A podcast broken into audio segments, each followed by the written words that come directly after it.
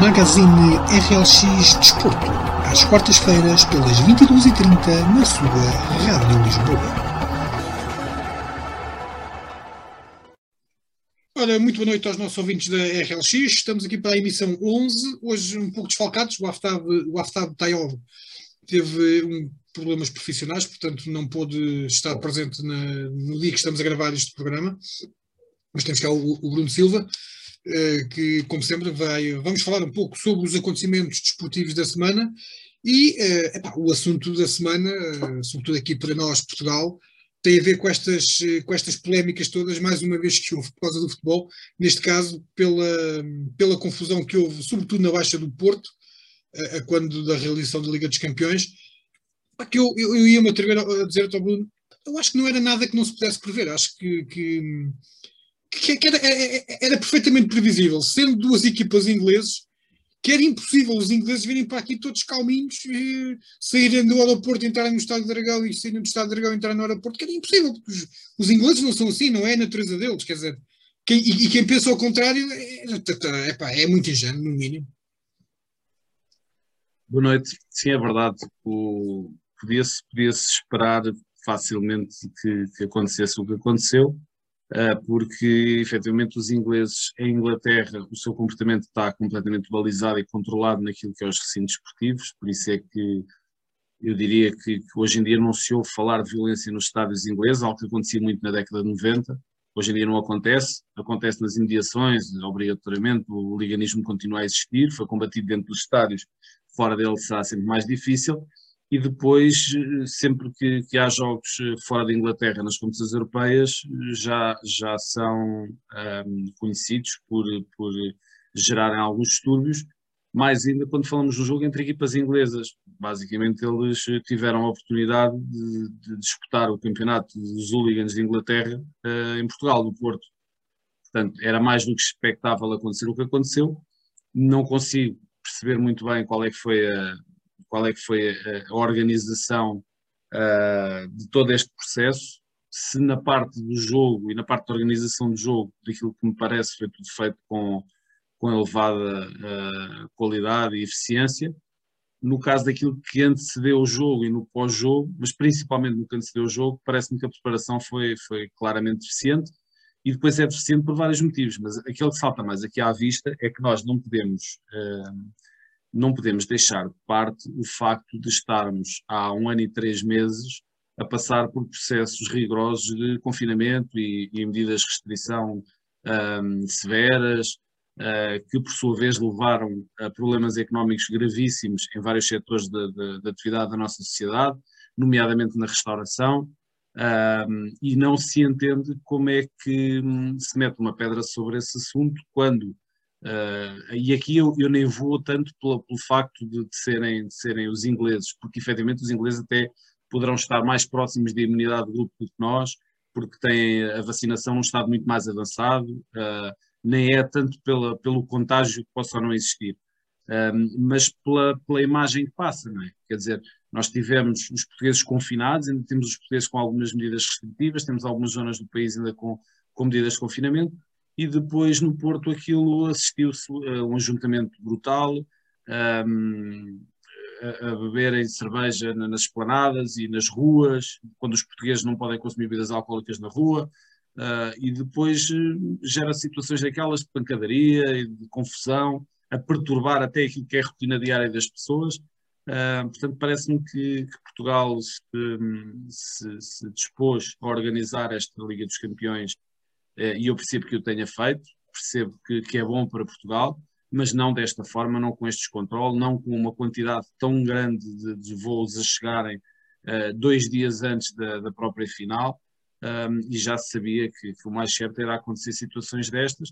Acabou por não ser nada de muito grave, mas, mas não deixa de ser, uma, no mínimo, uma mensagem errada passada à população portuguesa que neste ano e três meses uh, tem passado tantas dificuldades e ainda vão passar dificuldades em consequência do que, do que vivemos.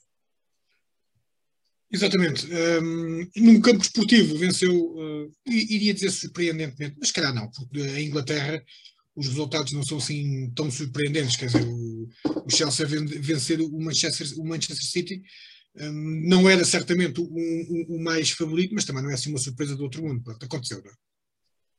Não, o Chelsea, inclusive, tinha vencido o City no último jogo do campeonato. Portanto, já, já havia, se calhar, aí um, um aviso, um pré-aviso.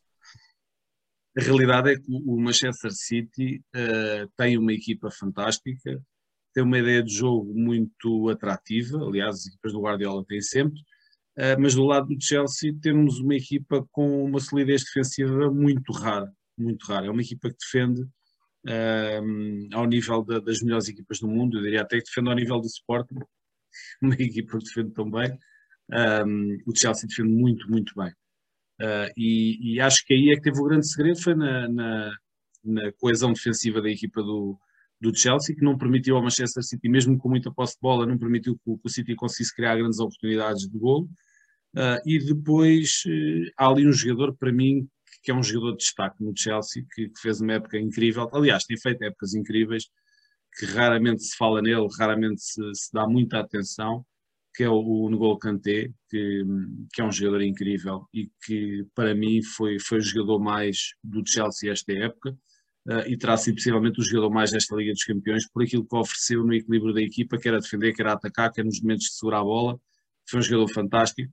Uh, no fim acaba por ser uma vitória, na minha opinião, inteiramente justa. Uh, acho que o Chelsea, no, no cômputo geral daquilo que foi o jogo, acabou por ser a melhor equipa, porque foi a equipa que, que, que foi mais, mais eficaz, e foi a equipa que foi mais sólida ao longo de todo o jogo. Exatamente, portanto, uma vitória justa do, do Chelsea, uh, parabéns ao Chelsea. Por cá, no, aqui no nosso, no nosso cantinho à beira-mar plantado, uh, já não temos futebol, mas temos outras modalidades. Temos o basquetebol, por exemplo, em que, se calhar ao contrário de algum, aqui sim, já até pelo estudo, pelo, pelo aquilo que se tinha visto nos jogos anteriores, se calhar a, a, a vitória do Sporting no segundo jogo que foi disputado no, no, caixa, no, caixa, no Dragão Caixa, e estou a falar, obviamente, da final do Campeonato Nacional de Basquetebol, em que o Sporting venceu o futebol, perdeu no primeiro jogo, depois venceu no segundo, exatamente como tinha acontecido uh, nos primeiros dois jogos em, no João Rocha, em que cada, cada uma das equipas venceu um jogo.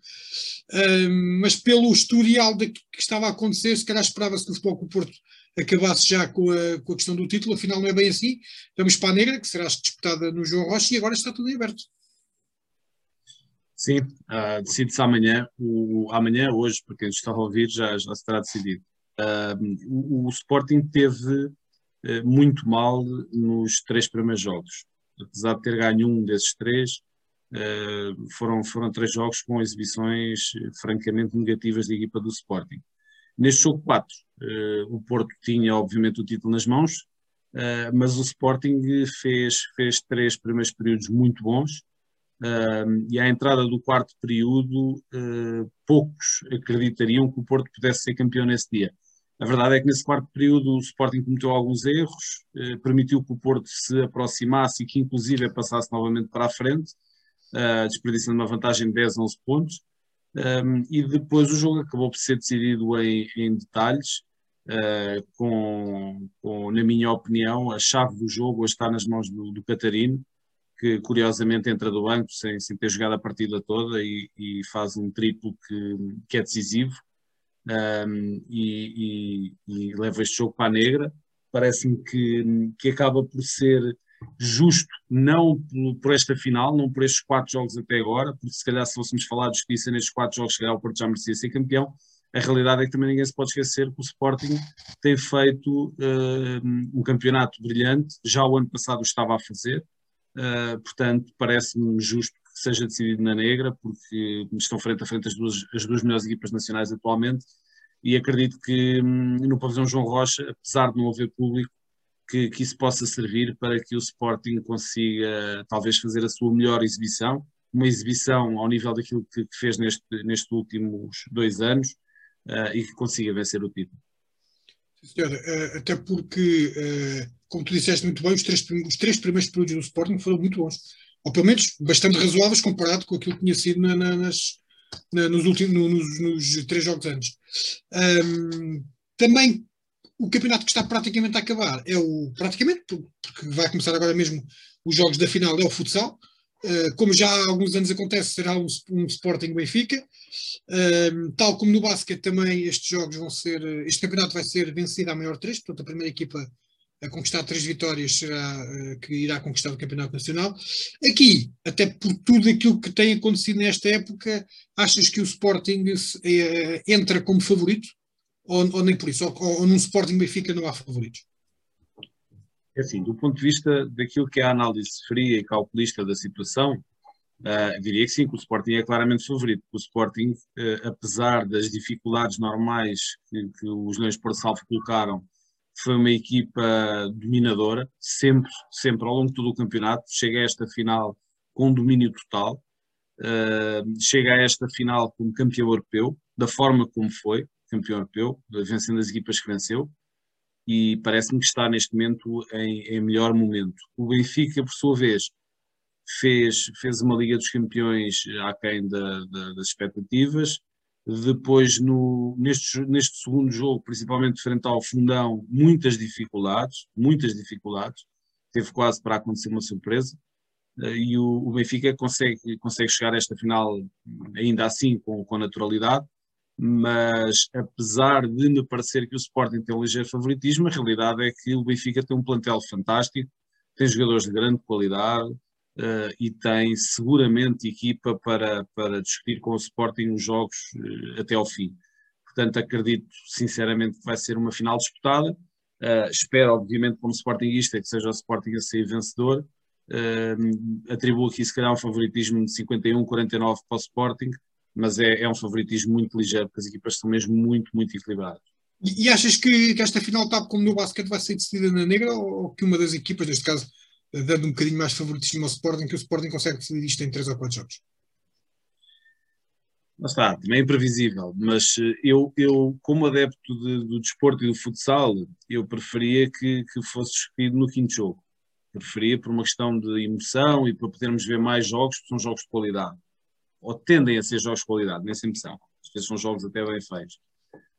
Um, portanto, se as equipas não se descaracterizarem naquilo que, que é a sua forma de jogar, e este parece-me que é o ponto-chave, se as equipas não se descaracterizarem, se não entrarem no modo Sporting Benfica, como entram às vezes, em que, em que os jogos vivem essencialmente de duelos individuais um, e isso leva a que os jogos sejam de muito pouca qualidade, mas quando, quando não entra esse chip, e em geral isso até costuma mudar com, com a presença de público, uh, se não entrar esse chip, acredito que podemos ter cinco jogos de grande qualidade uh, e eu esperava que assim fosse, uh, resolvido a, ao quinto jogo e obviamente com uma vitória para o Sporting.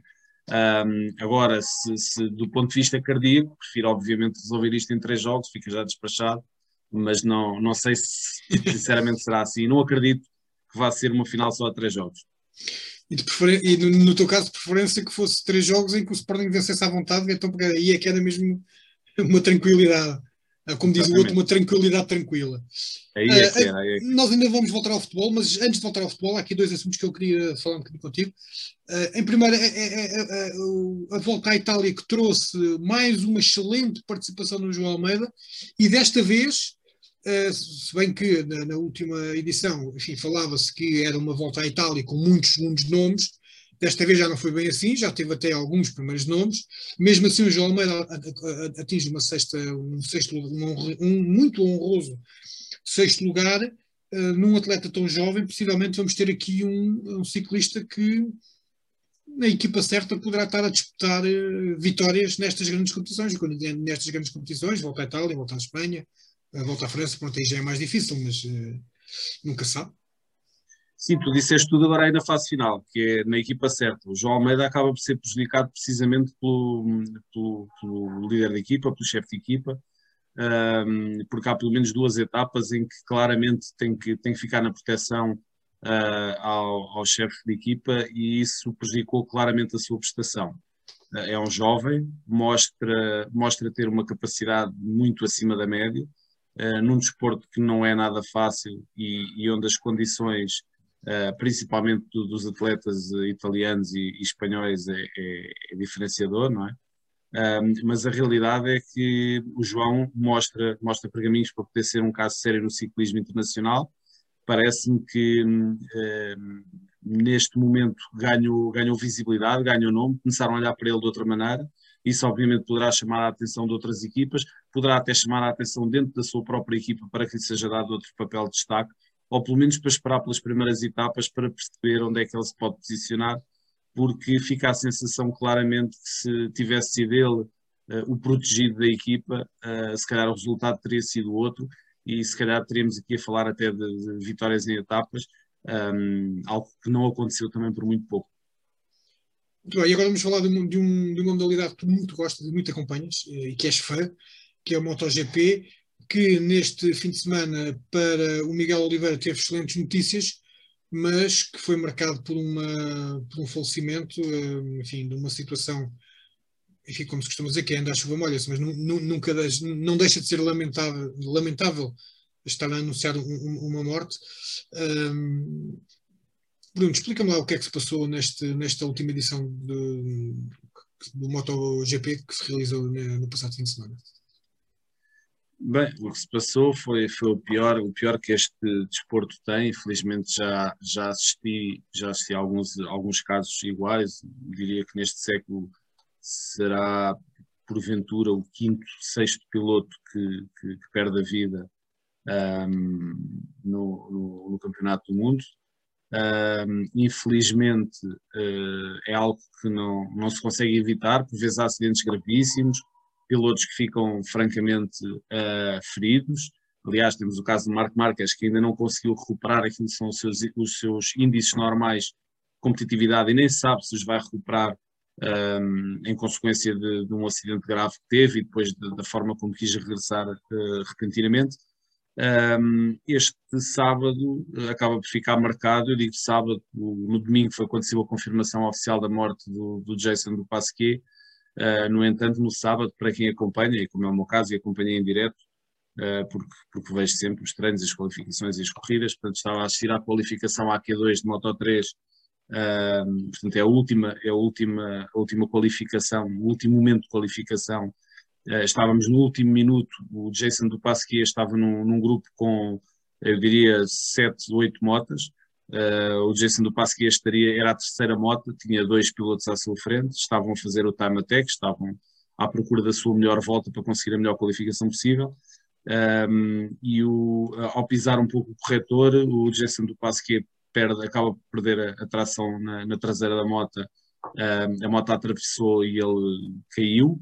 Um, e depois o, o piloto da, da KTM, da, da, equipa de Miguel Oliveira, mas em Moto 3, o Sasaki, não, não consegue evitar o contacto com, com o do Pasquier, um, atropelou, uh, terá atingido o, o do Pasquier ali na zona do tórax e da cabeça, um, para se perceber a violência do impacto, uh, a moto, a moto do Sasaki, depois de atingir o do Pasquier, uh, levantou alguns metros no ar, Portanto, aquilo foi um impacto violentíssimo e logo na altura se percebeu que, que o do Pasquier estaria uh, gravemente ferido, porque ficou completamente inanimado e depois também acabamos por perceber um pouco pela, pela forma como o corpo fica posicionado, ou como o corpo está, está parece já sem vida, não é? Uh, Percebeu-se logo ali a gravidade. Depois Durante meia hora, o do Pasquier esteve a ser assistido na pista, uh, foi transportado de helicóptero para um, para um hospital de Florença, um, e depois no domingo é que veio a confirmação da morte, se bem que havia muito poucas informações ao longo do dia. Eu depois fui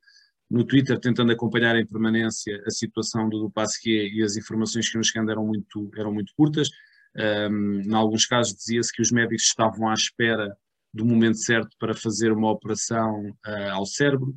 Uh, depois já se falava de uma operação por lesões vasculares graves ao nível do tórax. E, e depois de manhã acaba a buscar a confirmação que, que o Jason estava em morte cerebral. Uh, e portanto estavam apenas à espera que a família estivesse toda reunida junto dele para poderem desligar as máquinas e assim uh, comunicar oficialmente a, a morte. Um, é, é, é, o mal deste, deste desporto, é o péssimo, é o cruel, como o Miguel Oliveira disse no fim. Uh, o Jason Dupasqui é um piloto especial, para quem, para quem, para os portugueses que seguem MotoGP, porque o Jason do Pasquier é, era luso-descendente, eh, a mãe dele é portuguesa, de Macedo Cavaleiros, eh, e ele ainda este ano, quando esteve em Portimão, eh, fez questão de ter no, no capacete e no banco da sua moto a bandeira portuguesa, e ele próprio disse em Portimão que, que a corrida de Portimão era a sua corrida de casa, porque não há grande prémio na Suíça, e porque ele se sentia meio suíço, meio português, portanto, era, era ali um, havia esta ligação também de, com, com, com, o por ser um piloto com, com, ligações a Portugal. Era um piloto que eu, pessoalmente, apesar de ter algumas preferências no, no Moto 3, uma delas já disse aqui, que é o Pedro Acosta, uh, outro é o Gabriel Rodrigues, há pilotos que eu gosto muito. O do Pasquier é um piloto que eu, desde esta época, que foi quando ele iniciou o seu percurso em Moto 3, uh, que comecei a acompanhá-lo mais de perto e que estava a seguir com alguma atenção, e era aquele piloto por quem eu esperava sempre ver um resultado positivo e senti-lo quase como, como nosso.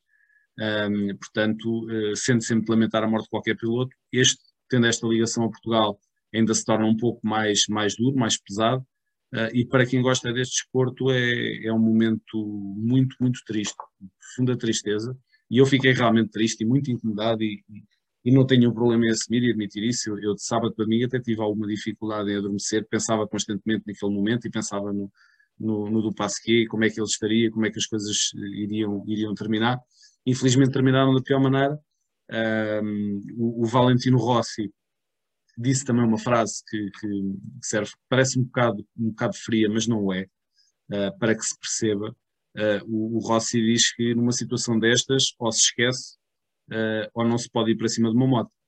Uh, e os pilotos têm que pensar assim, têm que esquecer rapidamente este episódio, e aliás, esqueceram porque fizeram um minuto de silêncio antes da corrida de MotoGP arrancar e a seguir foram lá para dentro, correr uh, velocidades superiores a 300 km hora, mas tem que ser, a realidade é esta, todos nós também andamos na estrada todos os dias, de carro, de moto, e conhecemos pessoas que têm acidentes e acabam por morrer e não é por isso que nós deixamos de conduzir e de andar de carro.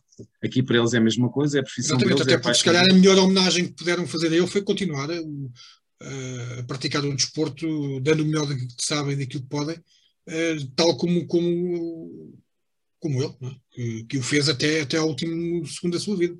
É, é, é, sempre discutível. Eu, eu recordo-me uh, perfeitamente, não sou assim tão velho, mas recordo-me perfeitamente da morte do Ayrton Senna, recordo-me desse grande prémio, da forma como ele decorreu.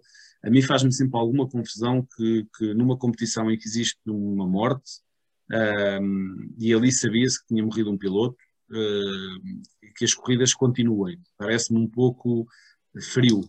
Já porque o ambiente se transforma completamente, porque há pilotos que não vão conseguir ter os índices de concentração exigíveis para um desporto que, que exige muita concentração, um, e depois porque me parece um pouco, um pouco desumano, um pouco frio, um, um pouco distante, até para a própria família do Jason do Pasquier. Um, eu relembro, e para quem acompanha menos o MotoGP, nós tivemos aqui há uns anos, uh, não foi o último, o último piloto a falecer, terá sido o penúltimo, foi o Marco Simoncelli. Uh, o Marco Simoncelli uh, era um piloto italiano, um grande amigo do Valentino Rossi e acaba por morrer atropelado pelo Valentino Rossi. Uh, uma situação idêntica também, mas aí foi em corrida, uh, um momento em que ele cai e depois, quando se esperava que ele fosse para a zona da escapatória, a moto projeta-o para dentro da pista e ele acaba por ser atropelado pelo Rossi, que era um dos grandes amigos dele, e esse atropelamento do Rossi acertou-lhe na zona da cabeça, arrancou-lhe o capacete e o, e o Simoncelli também, também morreu.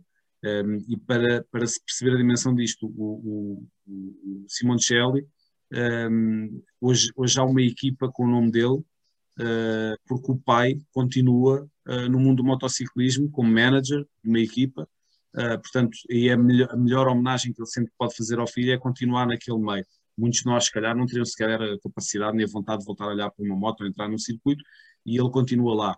Portanto, isto é, é, é, a maneira como cada um encara situações eh, deste, deste nível de dramatismo e de tragédia, um, e obviamente que, que, cada um depois tirará aquilo, aquilo que são as suas ilações e os seus pensamentos para o futuro, mas acredito que os pilotos rapidamente vão ter que ultrapassar isto e seguir em frente. Em relação ao Miguel Oliveira, porque ainda não falámos nele, só falámos... Mas é exatamente, é isso que eu ia dizer. Apesar de tudo, olha, foi uma boa notícia porque foi a sua melhor classificação este ano. Sim, por aqui se percebe que uh, quando há mota, há Miguel. E porquê é que eu digo quando há moto? Porque esta moto não é a mesma moto com que correu as primeiras corridas. Uh, a KTM e a outra, a outra vantagem, o Miguel este ano está na equipa de fábrica, é que quando as coisas não estão a correr bem, a equipa de fábrica trabalha para que elas corram bem. E, e, o primeiro material a ser disponibilizado é para a fábrica, é para a KTM oficial, não para a Tectola, não para, para a satélite um, e o, a KTM recebeu quadros novos, uh, chassis novos, e esses chassis, uh, juntamente com o novo composto de combustível, porque nem todas os, as marcas utilizam o mesmo, o mesmo, composto de combustível, mas este novo chassi com o novo composto de combustível uh, permitiram à KTM duas coisas. Primeiro, ser muito rápida uh, em velocidade de ponta, conseguiu acompanhar as Ducati, inclusive o Brad Binder, que é o colega da equipa do Miguel Oliveira, bateu o recorde de velocidade, um, isso mostra a velocidade que conseguiu trazer a, a, a, esta moto, e depois porque efetivamente a grande dificuldade que estava a haver na KTM, que era a velocidade em curva e a saída de curva, uh, foram também compensadas claramente nesta, com este novo chassi, um, e daí o rendimento das motas ter melhorado substancialmente, e o Miguel Oliveira faz um segundo lugar brilhante, depois de ter partido do sétimo lugar, já tinha feito uma boa qualificação, parte do sétimo lugar, faz um arranque fantástico e fica logo em terceiro, teve ali algum tempo com um tampão à frente dele que foi o Zarro, uh, e o Zarro um tampão não por ser um piloto lento, mas é um piloto um, muito certo, muito assertivo, uh, arrisca muito pouco, e então quando o quarto arado se vai embora, uh, o Zarro manteve ali um ritmo um bocado mais lento, e o Miguel, enquanto não ultrapassou, um, teve, teve a perder tempo também para o quarto arado, e depois quando ultrapassou já era tarde mais para ir atrás do quarto arar e além disso teve que se preocupar também com o João Mir na Suzuki que colou à traseira dele, mas o Miguel fez uma corrida fantástica, sem único erro, um, por pouco a Dorna quis, quis, quis tirar ali o segundo lugar ao Miguel por uh, ter excedido os limites de pista, acho algo que é ridículo, o Miguel excedeu os limites de pista 10 centímetros e na última volta, no momento em que está a discutir uma posição, uh, e o Mir também o fez, por isso é que depois acabou o Miguel por manter a segunda posição, mas uh, foi um grande prémio muito positivo para o Miguel do ponto de vista desportivo. Este segundo lugar uh, dá-nos esperança de que agora nos próximos, nas próximas corridas possamos ter a KTM uh, eh, mais forte e com isso seguramente vamos ter o Miguel a lutar pelos, pelos lugares cimeiros e pela vitória, claramente. Bem, vamos acabar este uh, Magazine RLX voltando ao futebol, mas desta vez com duas situações de treinadores, duas situações diferentes. A primeira tem a ver com, com esta novela entre o Sérgio Conceição e o Futebol Clube Porto, que já meteu o Nápoles pelo barulho, ao barulho, pelo meio, e que não se concretizou a ida do Sérgio Conceição para a Itália. De qualquer maneira, ainda não se sabe ao certo se ele fica se não fica. O que é que tu achas? Achas que ele vai renovar ou, ou, ou, ainda vai ficar ali à espera de qualquer coisa para sair do Porto? Não sei se a vontade do Sérgio Conceição é sair do Porto ou se é utilizar as propostas que possa ter para, para, para ter mais garantias no Porto. Eu quando digo garantias, não é garantias financeiras para ele, não parece seja essa a sua preocupação, um, porque, porque é rapaz para ter ganho dinheiro ao longo dos anos como jogador e como treinador. Agora, parece-me que ele quer propostas que possam permitir que ele no Porto tenha maior influência sobre aquilo que são as decisões do futebol, para além daquilo que é o treino. Uma espécie de Jorge Jesus do Futebol Clube do Porto. Parece-me que é esse o caminho que Sérgio Conceição quer seguir e com legitimidade, porque é um treinador titulado, tem apresentado resultados, fez este ano uma excelente campanha na Liga dos Campeões, venceu, venceu a Supertaça, parece-me que é um treinador que, que, que tem sempre títulos e, e, tem sempre boas prestações no Porto. Parece-me que está mais, mais para ficar do que para sair, uh, no entanto, o que hoje é verdade, amanhã é mentira ele garantidamente vai ter, vai ter equipa para treinar na próxima época, mas eu cada vez mais acredito que vai, vai ser o Futebol Clube do Porto. Ele estava praticamente certo à sua saída, neste momento parece-me que está uh, quase 100% garantida a sua continuidade. Um, depois, em, em relação ao, ao, ao, Bruno Lage. O Bruno Lage, exatamente, que era agora que eu ia falar, que a gente já esteve a falar em off, este problema da, do, do Brexit, afinal, não, não afetou só uh, estas questões de, uh, de mercadorias e, e, coisas assim, e circulação de, de cidadãos, mas também uh, tramou a vida a alguns treinadores. No caso, o Bruno Lage, que não sendo um treinador, ou melhor, ele sendo, é um treinador comunitário, mas a Inglaterra não fazendo parte já da União Europeia, já não há aqueles protocolos que, que havia, ou aquelas, aqueles acordos entre os países que havia, e portanto sujeitou-se a ter de pedir uma licença essa licença não foi passada, portanto, ficou de fora, não, não vai treinar. Uh, não vai treinar a Inglaterra, o Bruno. Né? Portanto, lá, lá, tem, lá, tem, lá terá o Benfica continuar a pagar os, os seus poderá, poderá ainda Poderá ainda ser contornada essa situação, porque as, as, as, regras da Federação Inglesa definem que o, treinador tem que ter no mínimo 5 anos uh, nos, nos campeonatos do topo europeu.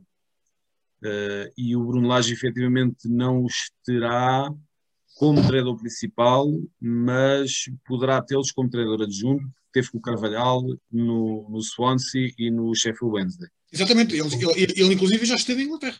Já esteve em Inglaterra como treinador adjunto, portanto, acredita-se dessa forma possam conseguir contornar. Parece-me que uh, vá, vão arranjar maneira de, de, conseguir contornar a situação um, e com isso termos o Bruno Lage uh, uh, no, no Wolverhampton e, e que eu sinceramente gostaria, para já gosto do Bruno Lage, acho que é um excelente treinador, gosto muito dele, uh, gosto muito dele já há muito tempo, desde os tempos em que ele estava nos escalões de formação do Benfica e, e, já era claramente um treinador diferenciado, gosto da sua maneira de trabalhar, gosto do seu discurso, gosto da sua forma de estar, um, é um treinador, sinceramente, que me agrada bastante. E, e achas que ele vai conseguir ter, eh, ter, eh, obter resultados em Inglaterra?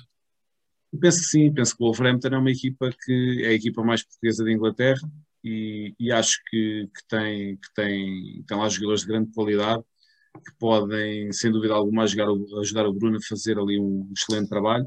Portanto, eu acredito que sim, acredito que se esta burocracia for ultrapassada, Bruno Lage vai, vai dar continuidade àquilo que foi um excelente trabalho do Nuno Espírito Santo e vai fazer um trabalho de grande qualidade no, no Wolverhampton, mantendo assim é que é, é um bocado de Portugal na, na, no campeonato inglês, com, com, com, uma equipa que é mais portuguesa do que inglesa. Um, vamos esperar pelo, pelos, pelos, próximos capítulos, mas uh, continuo e, a acreditar. Bruno, uh, já que falaste aqui no Nuno Espírito Santo, eu, eu, confesso que não tive, não tive, hoje não tive a oportunidade de ver as notícias desportivas e muito menos as internacionais. Uh, já há alguma novidade sobre ele? Não. Ao que parece, vai, vai continuar na Inglaterra, mas ainda não sabe o clube, ou já sabe? Não, para já não. Falava-se, havia várias possibilidades. Uma neste momento parece muito possível que é o Arsenal, falava-se também do Everton. Uh, acredito que ele vá ficar em Inglaterra, não me parece que, que, que, o mercado dele passe por outro país. O Nuno Espírito Santo, que foi um treinador, curiosamente, tal como o Paulo Fonseca, passaram os dois pelo Porto em, em momentos errados, porque são dois treinadores realmente de muita qualidade, da nova vaga de treinadores portugueses e, e treinadores de sucesso, portanto eu acredito que o Nuno vai continuar em Inglaterra e, e a fazer o, o, bom trabalho no Wolverhampton. Muito bem, uh, não sei se hoje queres fazer as tuas alegações finais, uh, se quiseres tens dois minutos, não, desperta. desperta. Era uma alegação final rápida, uh, dar os parabéns ao, à seleção sub-21 pelo apuramento para a meia-final do Campeonato da Europa, uma vitória sofrida desnecessariamente frente à Itália, porque o jogo poderia ter ficado decidido nos 90 minutos, acabámos por, por sofrer um golo num momento que o Rogério já devia ter percebido no, que no Sporting acontecia e que, portanto, ali também, também na seleção parece acontecer. Quando o Daniel Bragança está em campo não se pode tirar, porque quando o Daniel Bragança está em campo a equipa ganha, quando o Daniel Bragança sai a tendência é sofrer um golo e empatar ou perder, no caso Sporting empatar. Uh, portanto, o Daniel Bragança saiu, a seleção depois acabou por sofrer o golo do empate, Uh, ainda assim é uma vitória que parece não sofrer contestação. Portugal não terá feito a melhor exibição de todas, não fez de todo, porque Portugal é, é uma seleção claramente superior à Itália, na minha opinião, apesar da Itália ter uma seleção fantástica, jogadores de, de grande qualidade. Um, e agora vai ser o jogo quinta-feira, frente aos atuais campeões da Europa, frente à Espanha. Será uma final antecipada e acredito que, que estamos perante uma das melhores, não a melhor geração de sempre do futebol nacional. Um, e acho que todos nós temos com muita esperança de vencer este Campeonato da Europa de Sub-21. Portanto, o meu destaque vai para eles, grandes jogadores, uma grande equipa, um grande treinador um, e muita qualidade que nos dá muita esperança de no futuro continuarmos a seleção portuguesa a lutar por grandes objetivos. Exatamente, até porque o Cristiano Ronaldo não vai durar muito mais tempo é, e é preciso começar a construir seleções é, que vão aos poucos. Aliás, eu acho que o, o futebol português está, está, nos próximos anos está garantido. Temos boas seleções na formação, esperando obviamente que esta questão do Covid não tenha, não tenha deitado por terra algumas, algum, bem, enfim, ver, porque também aquilo que aconteceu em Portugal também aconteceu nos outros países, portanto pode ser que, que o problema seja dividido que, aí pela, pelas aldeias Sim, mas, há, que... mas há, ali, há ali grandes jogadores, o Jota é fantástico, o Vitinho é fantástico, uh, o, o Francisco Conceição é fantástico, Uh, há ali miúdos que têm um potencial tremendo uh, e, e, estamos a falar de uma seleção que podia contar, por exemplo, com o Nuno Mendes e com o Pedro Gonçalves, que ainda podiam jogar na Sub-21 e chegaram a jogar lá, não estão a jogar agora porque estão convocados para a seleção A. Uh, temos o Rafael Leão lá, que é jogador do, do Milan, né? um, e temos ali uma quantidade fantástica de, de, jogadores. Estranho apenas o facto de não estar lá o Gonçalo Inácio, claramente para mim também tinha lugar, mas é mais um a juntar a este, este leque de jogadores fantásticos é uma geração que, que nos vai dar garantias de, de qualidade nos próximos anos. Muito bem, ficamos então por aqui. Para a semana voltamos, eh, esperando, como estando também aqui a comemorar a vitória da Seleção Nacional no, no, no Euro uh, Sub-21. Uh, temos também depois para falar desta questão do, do basquete e do futsal, que se vai decidir também. O futsal po poderá eventualmente ainda não acontecer, e o mais certo é não acontecer mesmo. Uh, mas o basquete já saber. Aliás, os, os, nossos ouvintes, quando, quando acabar esta emissão, possivelmente, se não saberão, ficarão, estarão a minutos de saber se há ou não há campeão, ou melhor, campeão nacional vai haver certeza. É, é, dúvida é saber se é o Sporting ou o Futebol Clube Porto. Mas pronto, tudo a seu tempo. Voltamos então para a semana. Boa noite, divirtam-se, portem-se portem bem um, e, como eu costumo dizer, se puderem, pratiquem desporto. É giro. Um abraço, Bruno. Boa noite, até para a semana.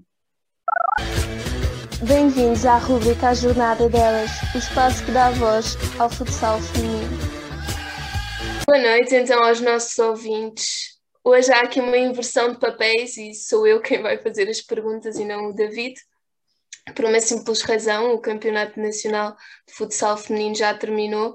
Esta semana falaremos então uh, da Final Four do Campeonato Distrital de Lisboa, no feminino, uh, ao qual o David teve a oportunidade de assistir e portanto, uh, fará-nos-á um, um balanço destes jogos que acabaram por consagrar o Quinta dos Lombos B como campeão. David, que balanço é que tu fazes desta Final Four? Olha, antes de mais, boa noite aos nossos ouvintes. Isto é complicado, sabemos inverter os papéis. uh, não, faço um balanço extraordinariamente positivo e a primeira nota de destaque, eh, porque eu acho que é justo fazer-se isto. Muitas vezes nós criticamos as associações e as federações porque uh, não dão o devido destaque ao futsal feminino e desta vez temos que parabenizar a, a Associação de Futebol Lisboa porque organizou uma prova cheia de, de dignidade, eh, tendo todos os seus serviços postos à disposição de, de, deste evento, eh, com muita animação, obviamente com as limitações enfim, que, porque nós passamos devido a este surto pandémico, mas muito bem organizado. Eh, um, e, para mim é nota fundamental, para além da qualidade dos jogos que houve, foi, para além da excelência da organização, o comportamento verdadeiramente exemplar das quatro equipas. Foi, eu digo, eu ando isto há muitos anos, há mais de 20 anos, e não me lembro de ver um ambiente de respeito, de fair play, de desportivismo entre todos. Não houve uma única situação a pegar. E tenho muita pena que isto não tenha sido transmitido, um, que só tenha sido transmitido via online e que não tenha, sido, não tenha tido maior uh, difusão, porque era merecedor para que muita gente, sobretudo ligada ao, ao, ao futsal masculino, visse a qualidade não só dos jogos, mas o comportamento absolutamente fantástico destes jogadores. Estão verdadeiramente parabéns. Uh, Rendo-me claramente a, a, a, este, a, este, a, este, a este, este evento. Aliás, na final, os dirigentes da São Paulo de Lisboa que estavam presentes, também eles ficaram admiradíssimos. Admirados não, porque eles também conhecem a realidade, também não foi assim uma surpresa, mas eh, ficaram muito agradados e a aposta, eles perceberam que a aposta no futsal feminino tem que, tem, que, tem que ser para continuar. E esta forma, e esta Final Four, se calhar uh, que não era, não estava no programa, portanto não era isto que iria acontecer, porque um, ehm, se houvesse um campeonato normal, iria haver meias finais e finais, mas nos recintos das equipas uh, eh, participantes, mas se calhar esta situação da Final Four é, é, muito interessante, porque há ali contacto com as quatro equipas ao mesmo tempo, jogos sucessivos, muita emoção, muita interação, e eles ficaram de ver isto, ficaram de ver no futuro que se calhar é, uma, é, um, é um modelo que, que resulta. Pois claro, uma das imagens assim caricatas e que acaba por sensibilizar todos os bons adeptos de futebol e futsal e não só, também de outros desportos coletivos e individuais, uh, foi o, o corredor de honra que as jogadoras do 3 de agosto fizeram para consagrar as campeãs, neste caso o Quinta dos Lombos. Exatamente, mas não foi só isso, isso foi, um, um, foi o culminar de situações dessas. Mas entre, entre jogadoras, eh, pá, houve, houve, muita agressividade no jogo, aquela agressividade positiva. Houve cartões amarelos, porque uh, houve entradas mais aguerridas do que outras, mas nunca, nada que ultrapassasse eu não vi um, uma discussão entre jogadoras, por exemplo. Eu não vi ninguém a mandar vir com o árbitro. Claro, obviamente, aquelas sinaléticas que a gente faz porque achamos que a fora é nossa em vez de ser da adversária, coisas normais do jogo, mas não houve palavrões, não houve discussões, não, foi absolutamente uma entrega absolutamente uh, uh, fantástica de toda a gente, das jogadoras, das equipas técnicas, os, excelentes arbitragens, três grandes arbitragens, de referir que nos jogos das meias finais as árbitras eram todas femininas, aliás, se eu disse árbitras é porque eram todas do sexo feminino. Um, muito bem, muito bom. Uh, na final tiveram os árbitros melhores classificados, portanto, a Associação de Lisboa dignificou também esta final ao, ao pôr à, à, disposição das equipas as suas melhores equipas de arbitragem. Uh, muitos jogos muito bem disputados. É como eu digo, foi um ambiente fantástico. Muita pena não haver público, porque as pessoas iam, iam, teriam adorado assistir a este, a este, grande evento esportivo. Muitos parabéns às quatro equipas participantes, à Associação de Futebol de Lisboa e também à Câmara Municipal de, de Odivelas, que cedendo as instalações e colocando os seus funcionários à disposição, conseguiram construir ali um evento onde todas as normas foram cumpridas, em que ninguém pisou o risco, não houve grandes excessos. Um, olha, se calhar era bom que a malta que, que anda aí a discutir o, as comemorações do Sporting e a Liga dos Campeões do, que foram realizadas no Porto, se calhar poderiam vir ver este exemplo de como é que se consegue organizar umas coisas bem feitas e sem grandes chatices. Claro, mas a atitude também parte de cada um Uh, e, e, da forma como entende as situações. Portanto, acho que isso acaba por ser um bocado transversal mais aos desportos femininos, neste caso, quem dera há muitos que o masculino tivesse a quantidade de fair play que se verifica no, no feminino e acho que de futuro uh, os esportes masculinos, neste caso, poderão aprender muito nessa vertente. Mais concretamente, em relação ao jogo da final, o que é que nos podes dizer? Olha, eu antes do jogo da final posso falar dos jogos das meias finais, porque eu presenciei aos três jogos, tive, tive essa, porque eu estive, agora aqui explicar a situação, não é que eu tenha sido um privilegiado, mas eu estive em reportagem para o jornal Odivelas Notícias e também para a RLX. Uh, começar pelos jogos das meias finais. Uh, no primeiro jogo, um, o técnico com a Sociedade Musical de 3 de Agosto foi um jogo um bocadinho. Aquilo teve duas partes. Um, o técnico começou a dominar de início, marcou um golo. Uh, depois há ali uma jogadora da Sociedade Musical um, 3 de Agosto, que é a Beatriz Monteiro, que com a sua forma de jogar conseguiu equilibrar as coisas e marcou o gol de igualdade. Aliás, ela marcou os três gols da, da sua equipa. Um, pronto, foi um jogo depois, depois acabou por ser um jogo muito equilibrado. Uh, o empate de 2-2 no tempo regulamentar é um resultado que se, que, que se aceita. Depois, na lotaria dos penaltis, epá, não deu hipótese. A equipa do, do, do, da Cidade Musical não falhou nenhum, o técnico falhou e, portanto, falhou dois penaltis. Acabou por, por ter sido eliminado com um resultado de 4-1 a penaltis. Um, portanto, mas aqui é, é, daqueles jogos que fosse um ou fosse outro, um, teria, sido, teria sido justo. Portanto, se o técnico tivesse passado, teria sido justo. Passou a Sociedade Musical 3 de Agosto, também foi, foi, foi, foi muito justo. Relativamente ao, ao segundo jogo da, da, da, da meia-final, entre a Quinta dos Lombos e a B e a Torre Laranja. Aqui também houve alguns, também houve um primeiro período inicial em que a equipa do, da Quinta dos Lombos dominou, Uh, agora temos que, temos que fazer aqui um, tenho que fazer aqui um apontamento. A equipa da Quinta dos Lombos tem uh, das uh, eh, 14 atletas que levou para, para a competição, eu penso que foram 14, acho que não levaram mais. Do, penso que 12, entre 10 a 12 são jogadores ainda do escalão júnior, portanto são jogadores muito novos, 17, 16, 17, 18 anos. E portanto é normal que a jogar contra jogadoras já com, com vasta experiência, como por exemplo a Flávia Ladeira, que também já jogou na equipa A dos Lombos, e no Sporting, por exemplo, entre outras jogadoras, quando as coisas ficam ali um bocadinho mais acesas, há a, a, a, natural insegurança e inexperiência que faça com que as jogadoras não tenham tanto discernimento, porque em termos de qualidade técnica um, e tática, eu penso que a Quinta dos Lombos sempre sobressaiu um bocadinho, mas depois também a vontade e a garra da equipa da Torre Laranja fez, veio ao de cima, sobretudo na segunda parte, e o resultado final de 1 a 1 também um, espalha aquilo que aconteceu. Nos penaltis foram mais felizes um, a Quinta dos Lombos, venceram por 4-3.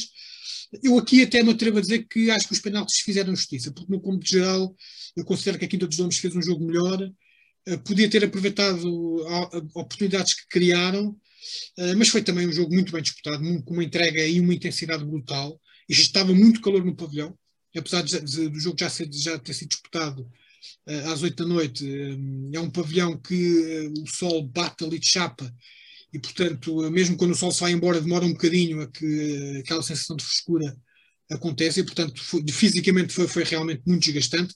Uh, mas sim, tiveram as duas equipas bem, é justo, penso que é justo o Quinta dos Domos, mas também é como digo, uh, se fosse a Torre Laranja não era nenhum escândalo, nem vinha nenhum mal ao mundo. Uma equipa muito, muito aguerrida, um, com jogadores muito experientes, portanto, nada a dizer. Foram dois excelentes jogos, muita emoção, aliás, tanta emoção que foram os dois jogos decididos a penaltis, e isto prova daquilo que, que, eu, que eu acabo de dizer, que é dois jogos disputados a penaltis, onde em termos de fair play nada aconteceu, é só. Normalmente eu estou a imaginar um jogo, um jogo sénior em que a coisa vai a penaltis, quer dizer, pelo menos boquinhas e, e pressões nos árbitros houve. Ali não houve nada, não houve pressões nos árbitros, não houve discussões, não houve chatices entre os jogadores. Tudo, tudo em prol da competição, jogos muito competitivos, muito disputados, com muita, um, muito, muito compromisso das jogadoras com as suas com as respectivas equipas. Pá, foi, uma, foi umas meias finais muito, muito, muito bem jogadas, uh, com muita emoção e, e, pronto, é como eu digo, qualquer uma destas quatro equipas estivesse na final, não havia nada a dizer. E relativamente à final, então, o que é que nos podes dizer? Ah, relativamente à final, uh, eu aqui sim, eu acho que foi o jogo mais desequilibrado de, dos três. Porquê? Porque uh, a Quinta dos Lombos esteve claramente por cima em grande parte do jogo. aliás, começa a ganhar por 1-0. Uh, depois poderia ter feito o 2, o segundo gol não o fez. Mais uma vez,